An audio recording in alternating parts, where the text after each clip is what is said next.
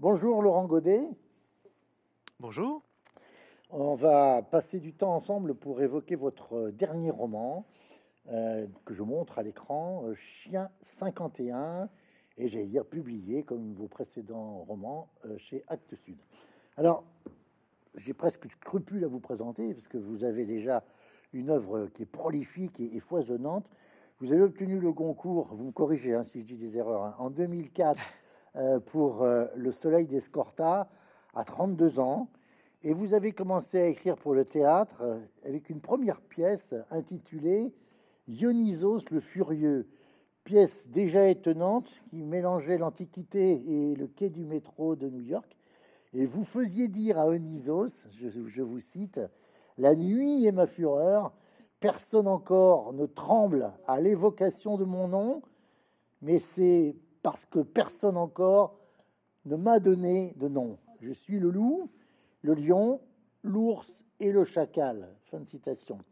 Cette pièce a été créée au Théâtre national de Strasbourg euh, en 2000, mise en scène par le grand homme de théâtre euh, Yanis Kokos, mais je crois que vous l'aviez écrite en 97 à 22 ans.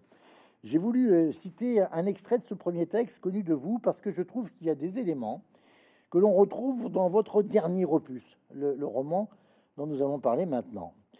Parce qu'il y est question de Grèce, là aussi, mais aussi parce que la nuit est essentielle comme dans d'autres de vos œuvres, mais encore parce que des loups, euh, des lions ou des lionnes, des ours et des chacals, et même des chiens, on en croise plus d'un ou d'une dans ce récit. Même si j'ai lu quelque part, au sujet de votre dernier roman, que vous nous montrez que le héros grec est fatigué.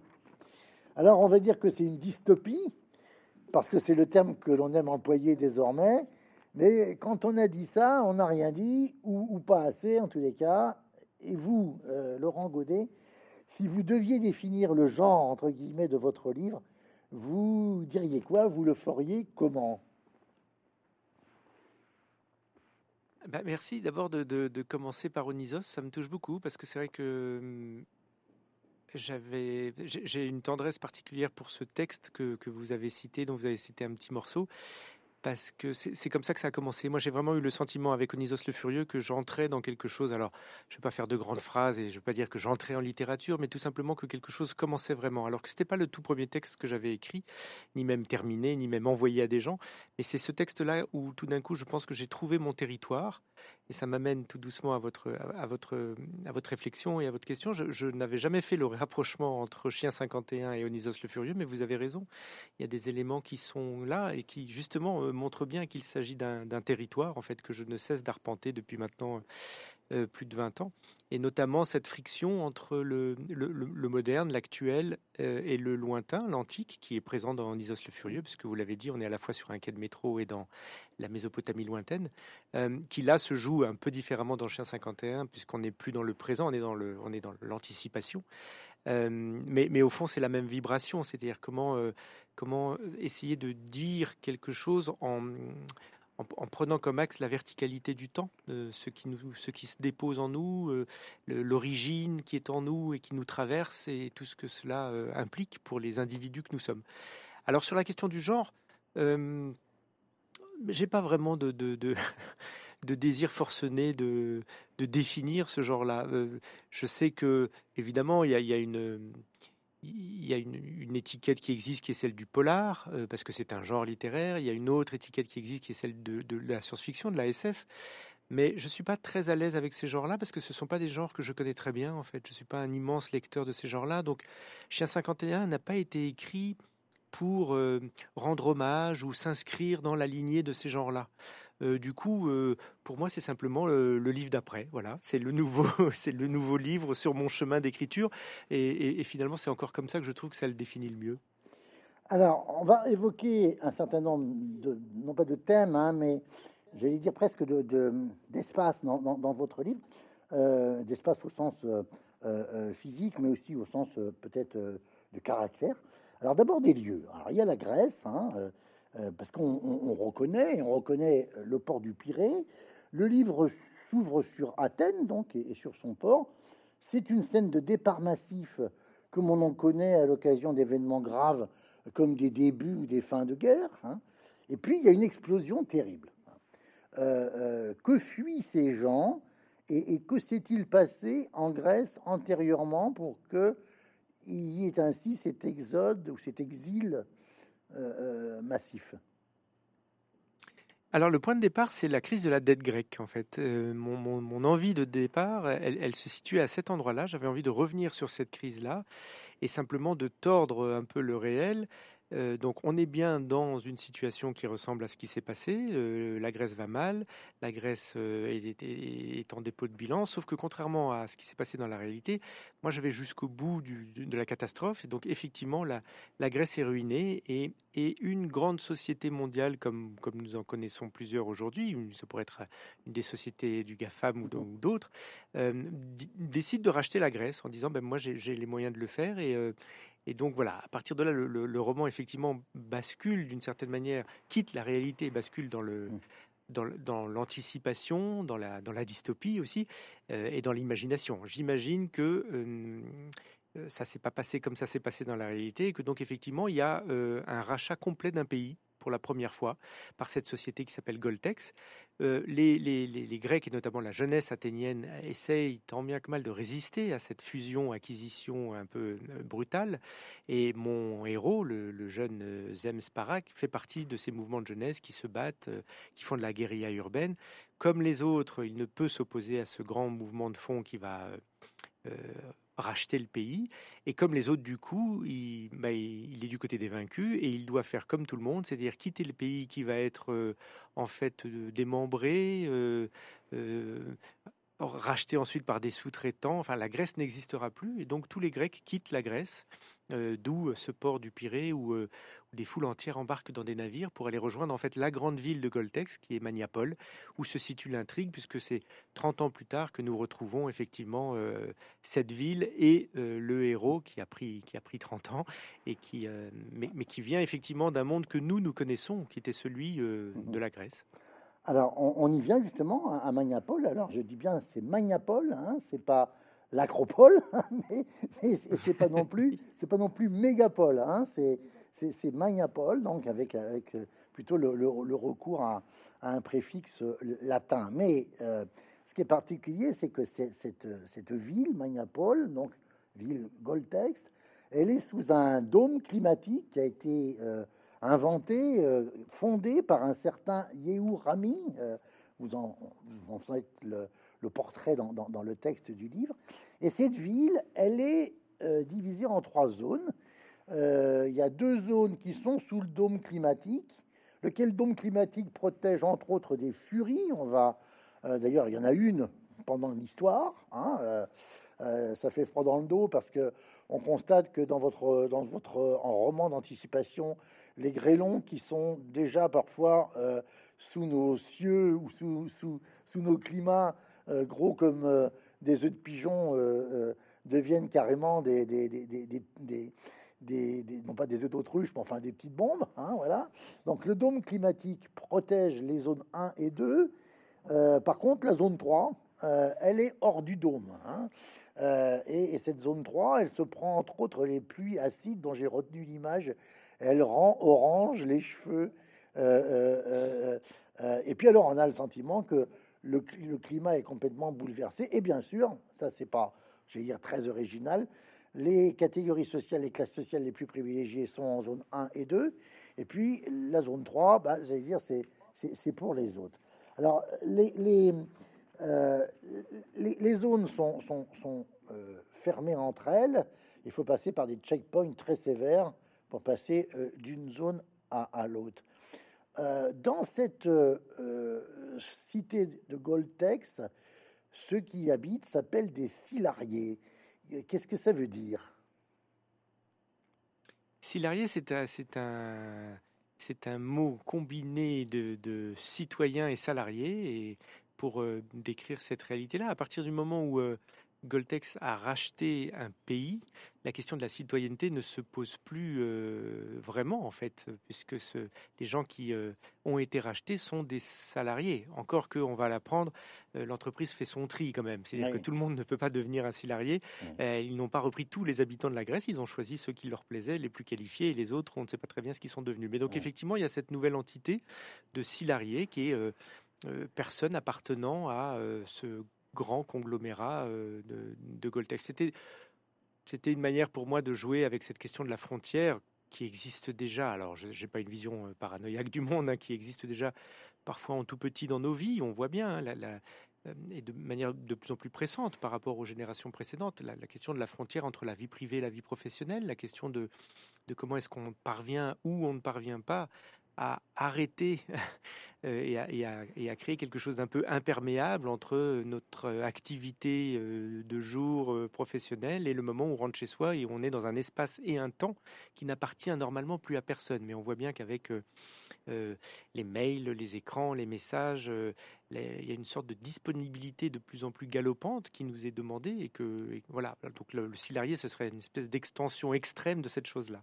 Mais là, on comprend que quand vous écrivez un texte comme celui que vous avez publié, la réalité qui est la nôtre, en tous les cas celle de peut-être du continent européen, n'est jamais loin de la fiction. C'est quand vous venez de le dire, euh, Goldtext fait le tri hein, euh, entre ceux qui peuvent ou veulent travailler euh, et puis ceux qui ne veulent pas ou ne peuvent pas. Et vous dites, on ne sait pas très bien où sont envoyés les autres. Enfin, on comprend qu'ils sont carrément expulsés. J'avais en tête, en vous écoutant, le, le projet de Liz Truss, la, toute récente première ministre britannique, euh, à propos des demandeurs d'asile qui seraient refusés au Royaume-Uni, de les envoyer au Rwanda. C'est quand même assez euh, euh, incroyable comme projet, puisque là, on est carrément dans une forme de déportation quasi collective, quoi. Hein, voilà. Hein. Oui, mais tout à fait, vous avez, vous avez raison de mentionner ce genre d'exemple, de, parce que c'est exactement ce genre de, de, ou de, qui, dans la réalité de notre monde d'aujourd'hui, existe en fait, a été proposé et porté par un certain nombre de personnes, et qui, moi, me servent en me disant, ben, en fond, euh, que serait une société qui aurait acté cette chose-là, par exemple, et qui l'aurait mis au centre de son dispositif mmh, euh, d'accueil ou d'émigration, si on peut encore appeler ça de l'accueil. Donc en fait, euh, c'est un peu le cas dans Chien 151 tout le temps. Euh, on pourrait prendre chaque, mmh. chaque invention, entre guillemets, qui, constitue ce monde et en trouver une trace déjà existante aujourd'hui, alors en petit, en un peu plus atténué. Mais moi, c'est ça qui m'a intéressé, c'est ce va-et-vient. Vous avez parlé des trois zones, d'une répartition sociale de la géographie de nos villes il n'y a pas à aller bien loin pour euh, mmh trouver dans chacune de nos villes euh, des centres-villes qui sont parfois très bourgeois et plus on va à la périphérie et plus les quartiers sont populaires, ça existe. Et même, même, on pourrait trouver assez facilement, alors peut-être pas en France, mais mais en Occident ou, euh, en Amérique latine ou dans des tas de pays. Moi, j'ai vu des villes où il y a des checkpoints pour, pour, séparer des quartiers. Ça existe. Euh, là, là je le mets en, mmh. au centre euh, mmh. de, de l'histoire et de manière un peu, comment dire, spectaculaire parce qu'on est dans l'anticipation. Mais au fond, c'est vrai que cette, cette pêche dans la réalité d'aujourd'hui a des éléments qui m'intéressent parce qu'ils parce qu'ils montrent un avenir possible. Est-ce que c'est vers ça qu'on veut aller? C'est ça qui m'a le plus intéressé, je crois, au fond. C'est vrai que par exemple, quand on voit, à un moment, il y, a a un passage où euh, euh, le, couple de héros, si je puis dire, hein, on va y venir, hein, sur euh, Zem et, Salia, passe en zone 1, hein, qui est la zone, en fait, on va dire, du cœur de décision de, de, cette, de, cette, de cette ville Goltex. C'est ni plus ni moins rentrer dans la zone verte de Bagdad ou de Kaboul, euh, euh, hyper sécurisé. Alors là, c'est pour des raisons, on va dire, de, haute sécurité, hein, euh, les, zones vertes, hein. mais c'est évidemment exactement le même, le même processus. Voilà. Hein. Alors ça, me permet d'arriver aux, deux personnages principaux, mais il y, a, beaucoup de, personnages. Zem Sparak, d'abord, alors avec lui, on le rencontre d'entrée de jeu dans, dans, le roman. Alors son vrai nom, c'est Sparakos, vous l'avez dit, il était jeune grec militant. Euh, il est arrivé effectivement il y a une trentaine d'années, et page 37, vous dites, il est arrivé à Magnapol à l'âge de 24 ans, matricule XP51. Alors je dévoile pas hein, du tout, hein. le lecteur comprendra pourquoi il s'appelle comme ça. De son vrai nom, c'est Sparakos. Euh, il ne se souvient plus de son prénom d'avant euh, quand il était de nationalité grecque. Je trouvais que c'était un, parce que votre votre roman, c'est ça qui est extraordinaire, et qui nous prend tout le temps. Il y a comme ça des, des, des, tout petits, des tout petites rayures, j'allais dire, sur une surface. Et le fait, par exemple, de ne plus se souvenir de son prénom, euh, ça renvoie évidemment à la question de l'identité primitive et de l'identité première. Hein. Alors, au bureau de d'homologation, d'enregistrement, on va dire, de la nouvelle nationalité, de, donc de Goltex, il, regarde par la fenêtre et puis il voit un camion qui est, qui qui est, sur, qui est contre la vitre et il y a les trois dernières lettres de, de, de la marque qui s'appelle Gasprozem euh, euh, et il dit je m'appelle Zem. Voilà. Hein, euh, donc les, les, Français connaissent cet excellent acteur qui s'appelle Rochdi Zem. mais, mais, mais, là, c'est Zem Sparak. Alors, c'est un flic de base, un chien, comme on dit dans, dans, le langage vernaculaire. Il réside en zone 3. En fait, il a choisi de, de, résider en zone 3. Et il a assisté il y a dix ans, avant, notre, votre roman, avant votre histoire, il a assisté aux grandes émeutes. Alors, qu'est-ce qui s'est passé dix ans avant? C'est quelque chose qu'on apprend au cours du roman, effectivement, pour euh, remettre la chronologie entre le moment où Zem euh, Sparak est arrivé à Maniapol, jeune homme quittant la Grèce, et le moment où le roman euh, commence. Effectivement, il s'est passé 30 ans, et dans ces 30 ans, vous avez tout à fait raison, 20 ans après son arrivée, en fait, il y a eu des grandes émeutes, c'est-à-dire un moment où la zone 3 s'est soulevée, en fait, ne supportant plus cette partition sociale qui, leur était imposée. Et il y a eu d'énormes manifestations de révoltes urbaines qui ont été, qui ont été assez sauvagement réprimées. Et Zem Sparak, étant policier, faisait partie des forces de l'ordre qui ont été envoyées en renfort pour, pour essayer d'endiguer la, rébellion de la zone 3. Donc il a vu cette chose-là de très près, mais, mais de l'autre camp jusqu'à un épisode assez tragique d'une rupture d'un pont. Euh, je ne vais pas trop en dire avec, avec énormément de morts parmi les manifestants et dont on, sait en fait que c'était pas une rupture accidentelle, c'était une rupture décidée qui lui le fait vaciller et il sent que il sent qu'au fond le plus juste pour lui serait de résider dans cette zone 3 qui est la zone des, des sans rien, la zone des ombres, la zone, la zone de ceux qui ne comptent pas. Au fond, il se sent plus frère de ces gens-là que de ceux de la zone 2 et, mhm. et, il y a donc une sorte d'adoption euh, de cette zone par Sparak qui choisit d'y vivre alors que d'ordinaire on ne choisit pas d'y vivre, on n'a même qu'une seule envie, c'est d'en sortir. Donc il est flic effectivement dans cette zone euh, depuis dix ans quand le roman commence. Alors, c'est une sorte de Serpico, si je puis dire, c'est le petit frère de Serpico, euh, ou le lointain descendant de Serpico. Mais il y en a une qui, elle, va faire quelque part, dans une forme de casme romanesque, si je puis dire, le chemin inverse. C'est euh, la, partenaire, sa partenaire, en enquête, hein, qui s'appelle Salia Malberg. Et elle, elle fait, j'allais dire, un peu aussi contre, contre sa volonté, le chemin inverse. Hein. elle, elle est née en zone 3. Euh, elle, est, sa maman, on l'apprend, euh, euh, meurt quand elle a 7 ans, et son père fait partie, j'allais dire, de, de, ceux qui bah, ont sans doute participé aux grandes émeutes, c'est-à-dire de ceux qui ont craqué un moment sous la pression. il devient une sorte de marginal social eu égard à la norme de, de Goltex, et il ne veut plus travailler. il, et, il est sans doute euh, effectivement de plus en plus euh, considéré comme, comme un inutile. Hein, voilà. Hein. Et euh, elle, Salia, qui est une très bonne élève, est en fait adoptée par Goltex. Elle devient pupille de Goltex, comme, comme on a pu parler de pupille de la nation à une époque. Et elle est en, zone 2, dans un internat, fait de très bonnes, études, et elle va rentrer dans la police. Hein, et d'ailleurs, son mentor, euh, le commissaire Dombro, euh, euh, on assiste à sa sépulture au tout début, du roman. Il se trouve que Salia est verrouillé, entre guillemets, à, à, Zem par une procédure nouvelle mise en place par quelqu'un dont on va parler dans un instant, hein, qui, est l'équivalent du ministre de l'Intérieur, et qui fait que pour un certain nombre d'affaires un peu sensibles, un flic où un enquêteur de la zone 2 se trouve accroché à un enquêteur, un enquêteur de la zone 3. Là encore, vous avez été rattrapé par l'actualité parce que c'est entre autres dans le projet de refonte de la police judiciaire en France, il y a cette, cette volonté de faire que euh, les, les, les, les, enquêteurs de la PJ euh, s'occuperaient de, de, de, sécurité publique.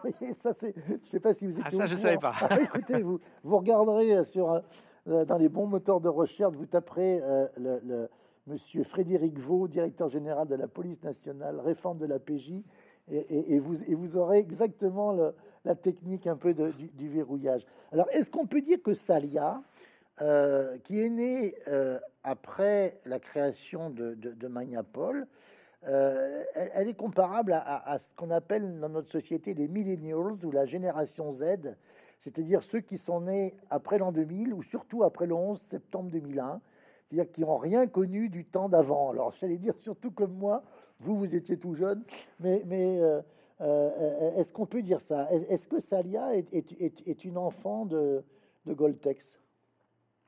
Oui, tout à fait. Vous l'avez dit, c'est un bon petit soldat d'une part parce que elle a été, euh, elle a été recueillie par Goltex d'une certaine manière, comme vous le dites, avec cette espèce de fonctionnement un peu à la pupille de la nation. Et donc, elle doit beaucoup à cette, à cette entreprise. Elle est née dans ce monde-là, elle ne le questionne pas particulièrement, elle y évolue de manière assez fluide et assez naturelle. Elle en connaît les codes, elle en connaît les, les, événements, les cérémonies. Euh, je pense notamment au Love Day. Tout, ça, c'est son monde. Il n'y a aucun problème pour elle à être dans ça. Euh, elle a des ambitions, tout à fait légitimes d'ailleurs, qui ne sont pas euh, la marque d'un esprit particulièrement euh, retors. Elle a envie de monter dans la police, elle a envie de faire une belle carrière. Et, c'est vrai que ce, verrouillage avec Zem ne l'arrange pas, ne l'intéresse pas au démarrage. D'ailleurs, pas plus, que lui, qui n'a pas du tout envie non plus de faire un tandem avec une jeune femme de la zone 2. Ça l'aurait effectivement, vous l'avez dit, imposé par un nouveau protocole de, police, euh, et ça va les obliger à être ensemble. Moi, ce qui m'intéressait, c'est cette question de la mémoire, effectivement, entre eux. C'est-à-dire qu'elle est, elle est, pour une simple question de génération, en fait, elle est euh, amnésique d'un certain nombre de choses. Mmh. Mais je veux dire, on l'est tous. Euh, chacun d'entre nous n'a pas connu le monde d'avant, d'avant lui. alors effectivement, plus on vieillit et plus et plus on a connu d'événements de passé, plus on est, plus, plus le passé se, dépose en strates successives. Donc Sparak, il est très chargé de tout ça. C'est un personnage qui a beaucoup traversé de, de, monde, mmh. des grands bouleversements, euh, qui a aussi, d'un point de vue personnel, on n'en a pas parlé, je ne veux pas trop en dire, mais mmh, mmh, à l'époque de la Grèce, il y a eu aussi de sa part une faute, une trahison. Donc il n'y a pas seulement un dépôt d'histoire, de, de, de, séries d'événements auxquels il aura assisté, il y a aussi un dépôt d'expérience, de, douleur intérieure, de faute, de culpabilité. Tout ça le remplit et fait de lui un personnage qui est, un peu du côté de l'usure, de la fatigue, du, mmh. du, renoncement d'une certaine manière, euh, en tout cas d'un désir de ne de ne pas adhérer à ce qui l'entoure. Je pense que Sparak n'a pas envie d'être là où il est. Mhm. Il n'aime pas cette société-là, surtout euh, depuis les grandes émeutes qui a encore cassé quelque chose. Et donc, euh, il, y a un point de résistance un peu opaque en lui qui est qu'il euh, ne se bat plus comme il le faisait quand il était jeune. il participe à la société au sens où il fait ses enquêtes, mais, mais on sent qu'il n'y a pas d'adhésion de sa part. Alors que hum, Salia Malberg adhère à ce qui l'entoure. Ce qui m'intéresse, c'est de voir comment, parce qu'ils sont mis en présence l'un de l'autre, il y a quelque chose qui va passer de l'un à l'autre et de l'autre à l'un, si je puis dire. Mhm. Ça marche dans les deux sens. C'est pas uniquement, euh, c'est pas uniquement Sparak qui transmet des choses à Malberg. Je pense que euh, la, présence de Salia Malberg euh, active quelque chose en, Sparak, qui s'était peut-être endormi ou qui s'était peut-être évanoui.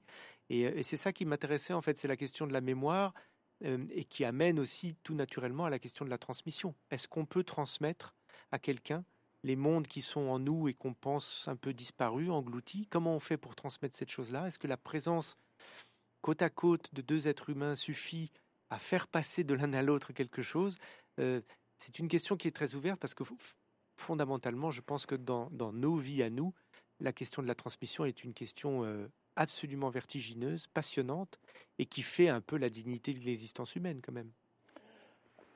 On va avoir l'occasion d'ailleurs de, revenir sur, la question très importante de, la mémoire, hein, euh, euh, y compris non seulement pour les, personnages, pour les acteurs, mais aussi peut-être aussi pour les lieux.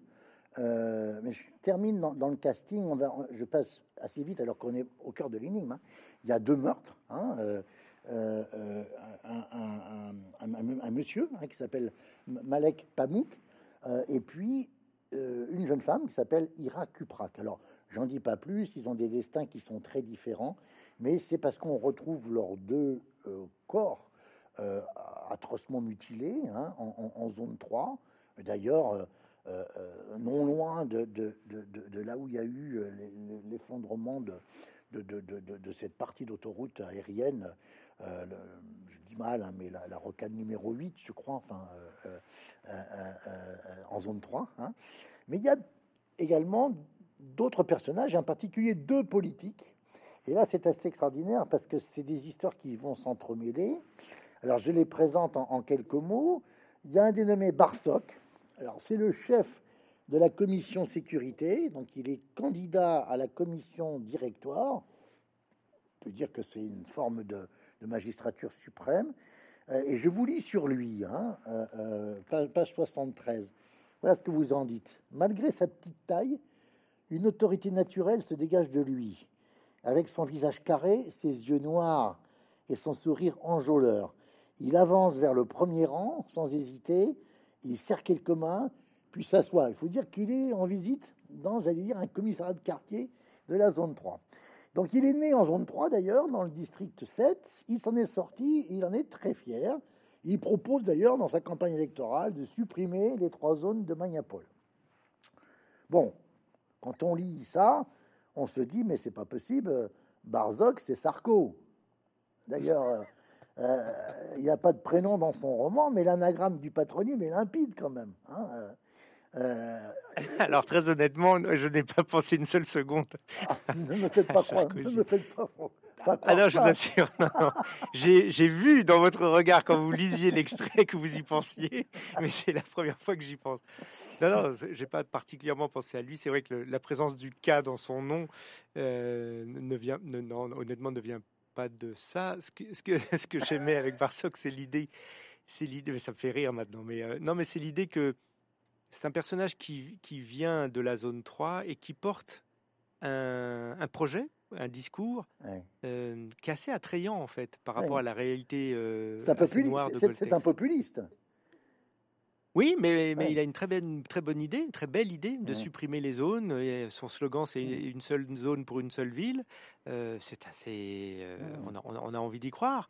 Son système de, d'imposer un, tandem aux inspecteurs quand l'enquête le nécessite pour que les gens travaillent ensemble et qu'il n'y ait pas euh, des flics de la zone 3 et des flics de la zone 2, c'est une assez bonne idée aussi. Donc c'est un personnage qui est porteur comme ça d'un certain charisme. Et ça, ça m'intéressait que.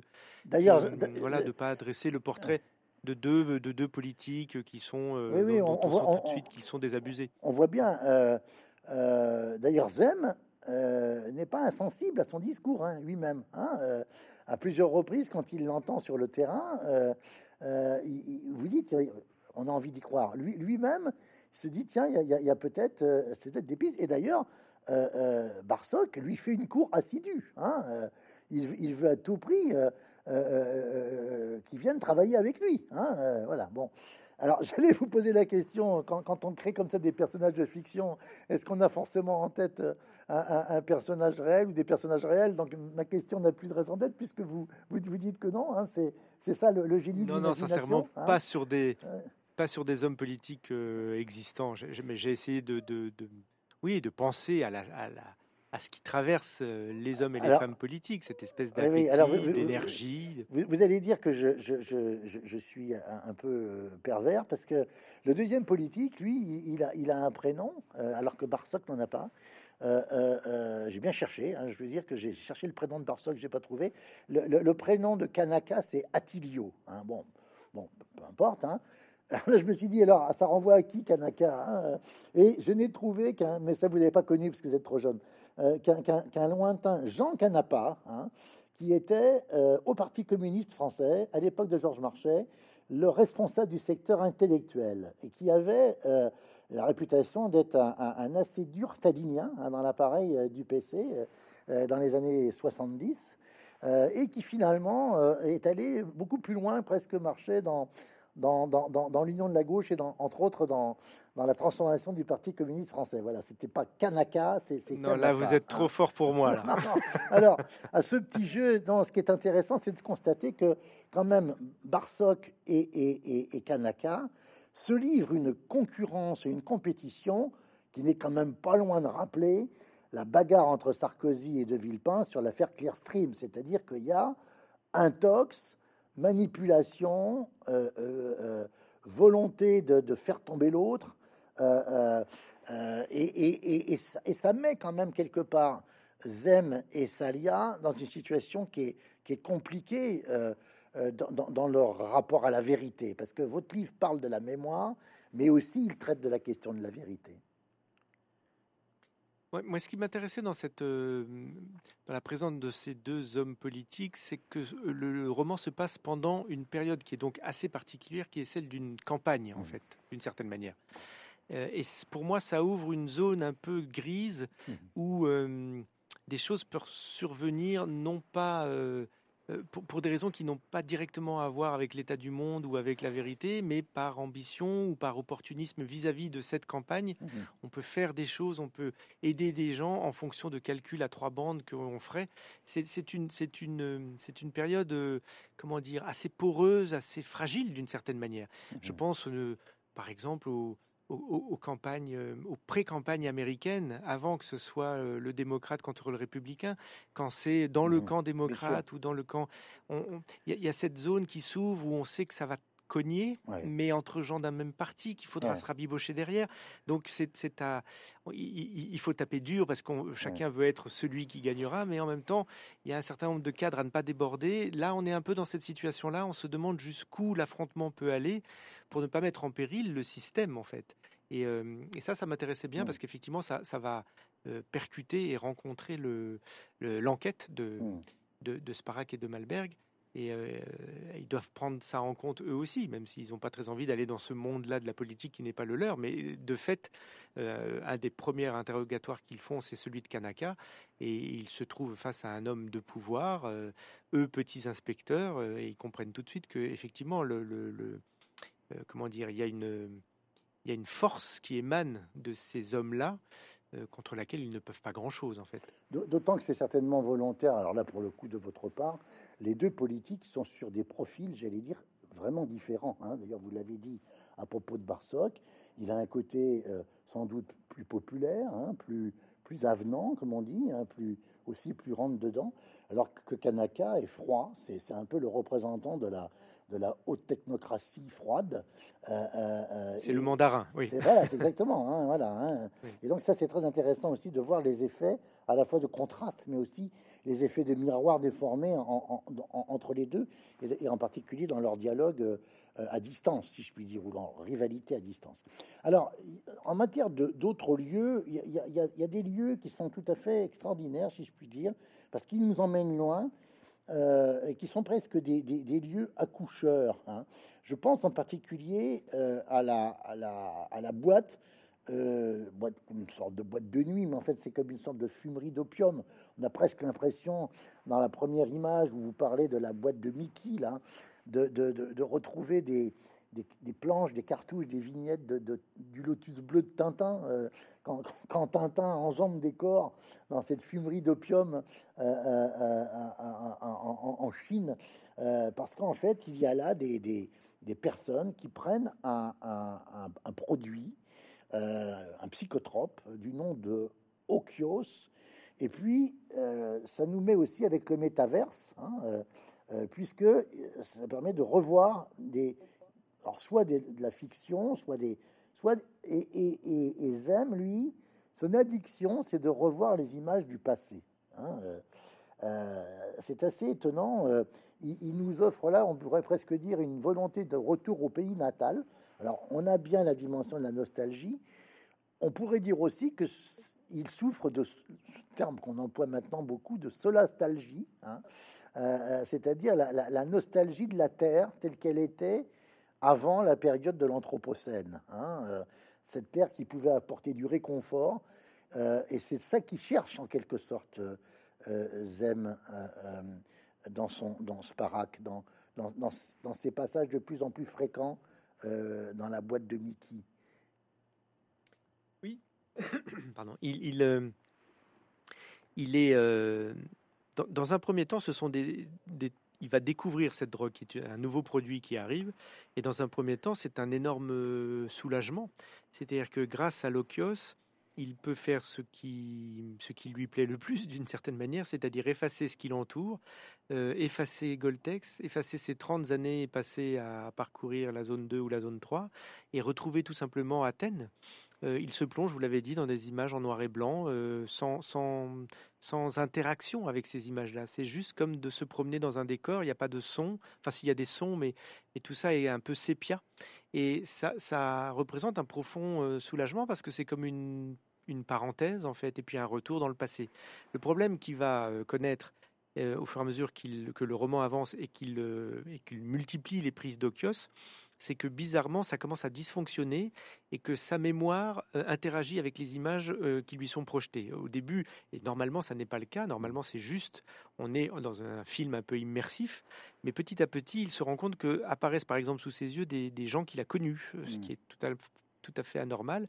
Et, là, c'est une manière pour moi de montrer que euh, bah, malheureusement pour lui, il ne pourra pas se débarrasser de sa mémoire et que la mémoire se réinvite dans la danse euh, comme, comme un objet de torture en fait, qui, mmh. vient le, qui vient à nouveau mettre le couteau dans la plaie.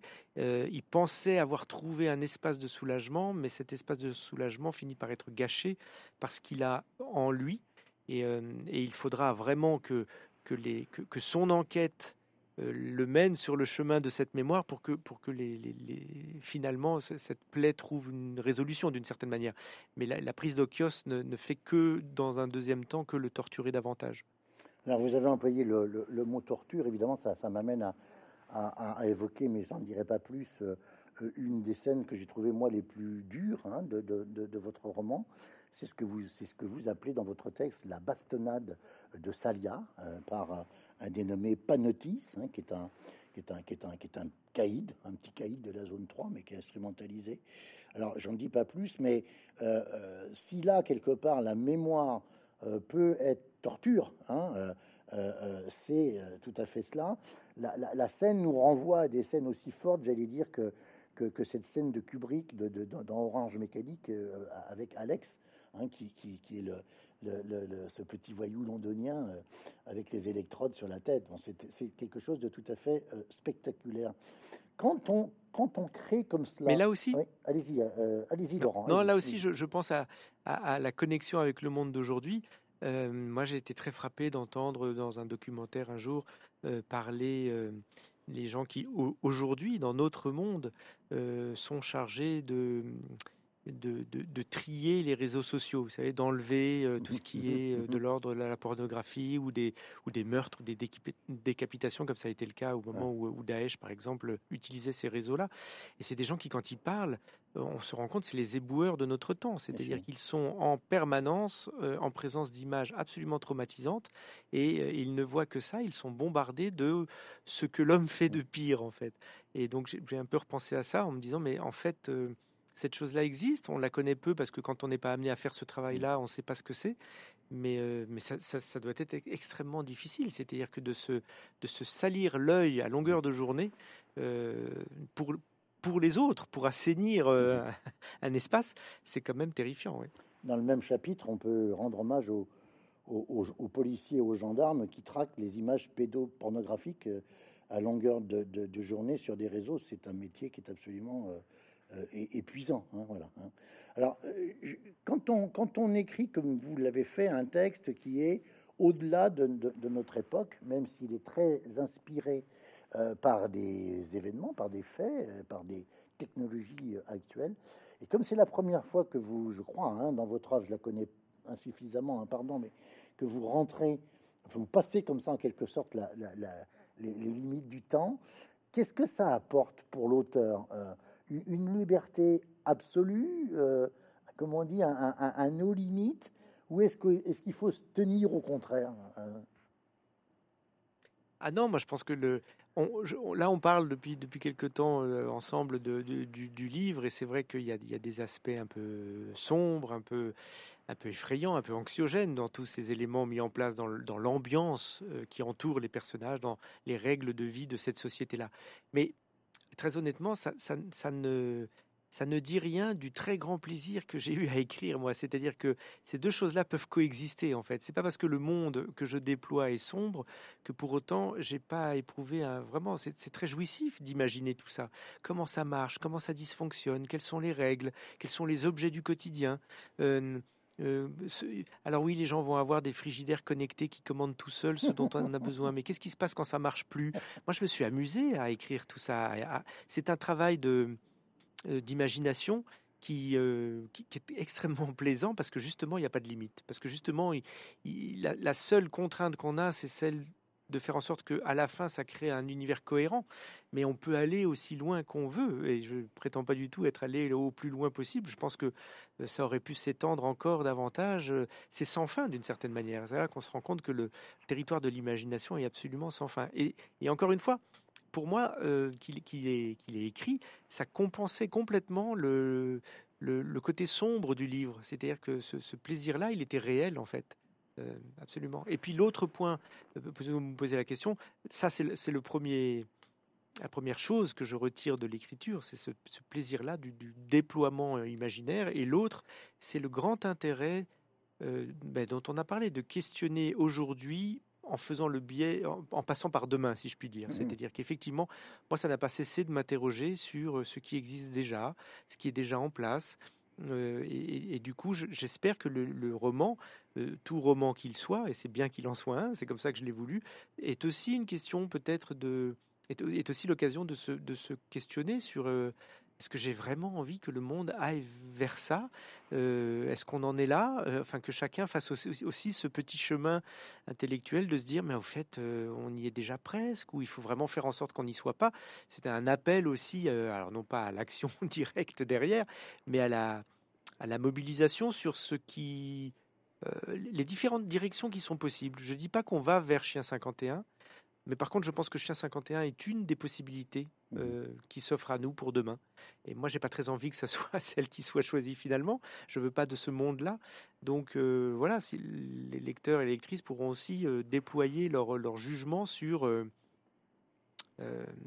les virages qu'il faut faire pour qu'on n'y arrive pas. Quoi. Vous voyez, quand par exemple, on parle actuellement dans l'actualité et, à, l'occasion de, de, la guerre en Ukraine du rôle des drones. Hein, on en a parlé aussi euh, dans la dimension, j'allais dire, positive euh, euh, en matière de lutte contre les incendies. Hein, mais quand dans votre roman, les drones font les campagnes électorales et, se promènent avec des, carrément des affiches qu'on appelait jadis des, des, 4 par 3 avec les, têtes des candidats, ou que à l'occasion des grandes émeutes qui ont lieu encore une fois dix ans avant le, avant, l'histoire, euh, euh, la reconnaissance faciale est déjà extrêmement développée au point que les manifestants se griment et se maquillent pour contourner la reconnaissance faciale. Là, là, on est dans des choses qui sont très, très, euh, j'allais dire, concrètes. Hein. C'est une, multitude de détails.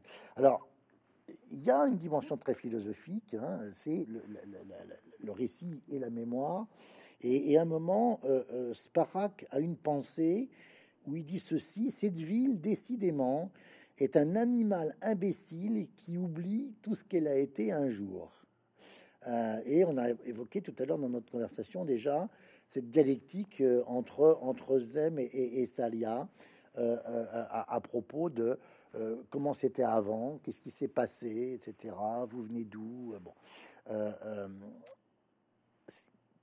quelle est votre réflexion sur ce, télescopage des mémoires entre, les mémoires individuelles, j'allais dire, et puis la mémoire collective. Est-ce que la mémoire collective est indépendante, j'allais dire, euh, de, de, cette addition de mémoire individuelle De la même manière qu'on dit que l'opinion publique ou l'opinion collective n'est pas la somme des opinions individuelles. moi, ce qui m'intéresse, c'est le fait que euh, la mémoire individuelle, la mémoire de chacun d'entre nous, euh, peut euh, parfois euh, démentir la mémoire collective ou, ou ce qu'on aimerait faire passer pour de la mémoire collective. Je, prends comme exemple les, toutes les dictatures ont tenté d'imposer un récit du passé euh, et donc généralement de gommer un passé, d'effacer des gens sur les, photos, euh, de, de, réinventer l'histoire. C'est un mouvement assez naturel à toute euh, autocratie des dictatures de vouloir naître a priori de rien, ou en tout cas de réinventer une généalogie. Et dans ces cas-là, la mémoire individuelle, euh, la mémoire euh, des parents, des grands-parents est une façon de résister à cette mémoire imposée, fausse, creuse, euh, fictionnelle en fait. Donc je trouve ça assez passionnant de voir que parfois cette mémoire collective est une manière de tenir, j'allais dire au bon sens du terme, c'est-à-dire de décider de se souvenir d'un certain nombre de choses en tant que peuple, par exemple, ou en tant que nation, pour, euh, pour réaffirmer son identité, mais c'est aussi parfois le, le, jeu d'une... En fait, c'est un enjeu, euh, la mémoire collective, c'est un enjeu politique. Euh, D'où l'importance, effectivement, de, de, décider dans la pluralité des points de vue, avec des spécialistes historiens, de ce qui est la réalité de la mémoire. Parce que sinon, on sait trop que ça peut être capté par de l'idéologie, du de, la subjectivité ou, ou même des, gestes mal intentionnés. Donc, la question de la mémoire, elle, est fondamentale parce qu'elle crée à la fois, elle, pose le socle du passé, euh, mais elle doit le poser dans, dans ce qui serait évidemment la vérité, et la vérité, c'est le pluriel.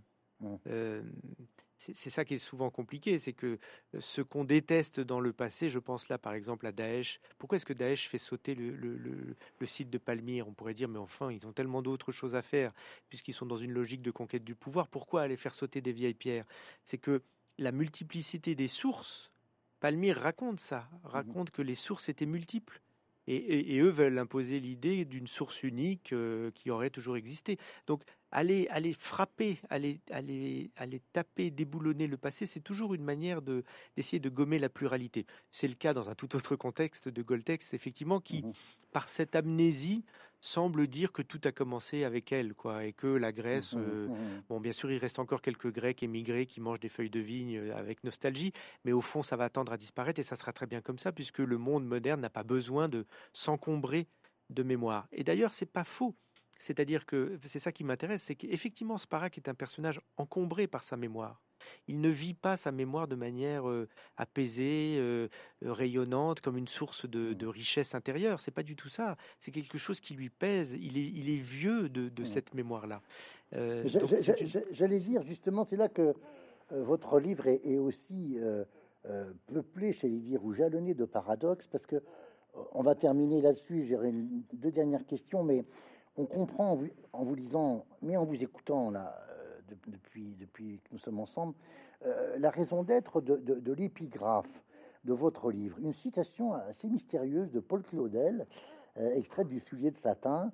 Euh, je la cite Qu'est-ce car ce qui a existé une fois fait partie pour toujours des archives indestructibles. Ça, c'est terrifiant, parce que ça veut dire que si l'oubli n'existe pas, mais c'est une société qui est totalitaire aussi, l'existence de l'oubli, ça permet quand même aussi de, vivre, non?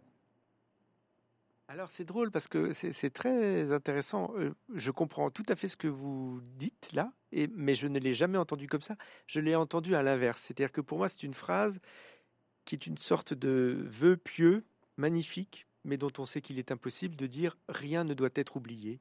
Chaque chose qui est passée sur cette terre, chaque être humain, chaque événement, chaque petite vie, même, euh, même minuscule, même engloutie trop vite, doit mmh. être dans les archives mmh. euh, mmh. indestructibles. Ça sera compté, quoi. Moi, c'est comme ça que je l'entends. Mais vous avez raison au sens où la modernité, par exemple, la question des réseaux sociaux, je suis sans doute un pessimiste. Réinvente et, réinterroge effectivement cette, cette chose-là. Et on peut, on pourrait y voir quelque chose de totalitaire parce qu'on sait maintenant, notamment dans, dans, nos sociétés, on se pose la, fameuse question du droit à l'oubli. C'est pas rien, c'est extrêmement important. Mais c'est vrai que je l'avais pas entendu comme ça. J'avais plutôt entendu comme euh, parce que je pense que c'est un écho avec le fantasme que on, on, a quand on écrit en fait.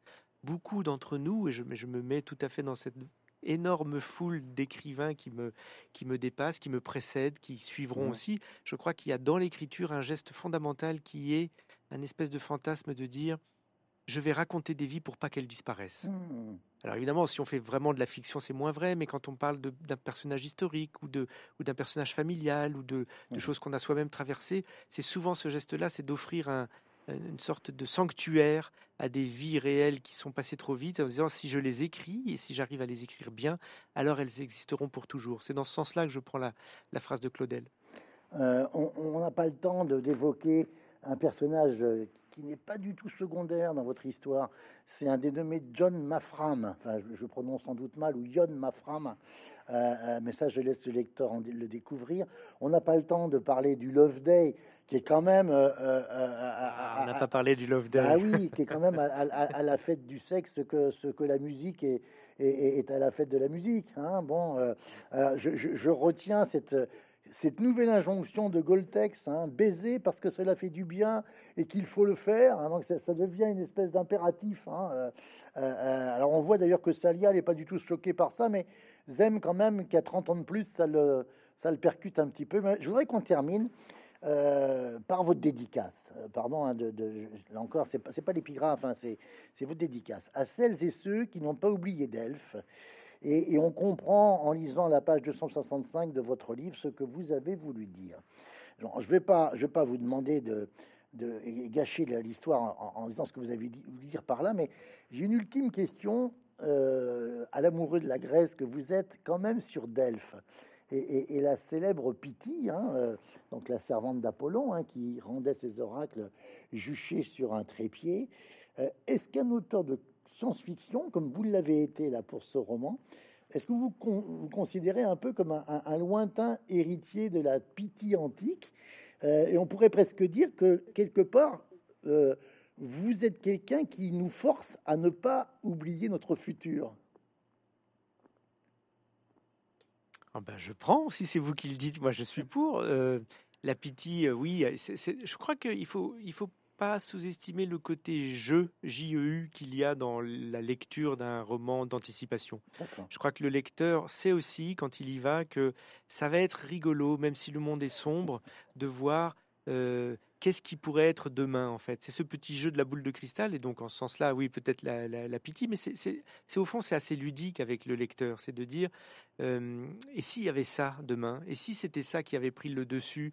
Euh, Voilà, je crois, je crois que c'est un c'est un, un, vrai plaisir qu'il ne faut pas bouder non plus. C'est de, de, jouer au, devin tout en sachant que probablement euh, la réalité nous démentira parce que c'est ce qu'elle fait tout le temps. Merci beaucoup, Laurent Godet. Alors, je, je remonte votre, votre livre Chien 51 chez Actes Sud. Merci. Au revoir. Merci infiniment. Au revoir.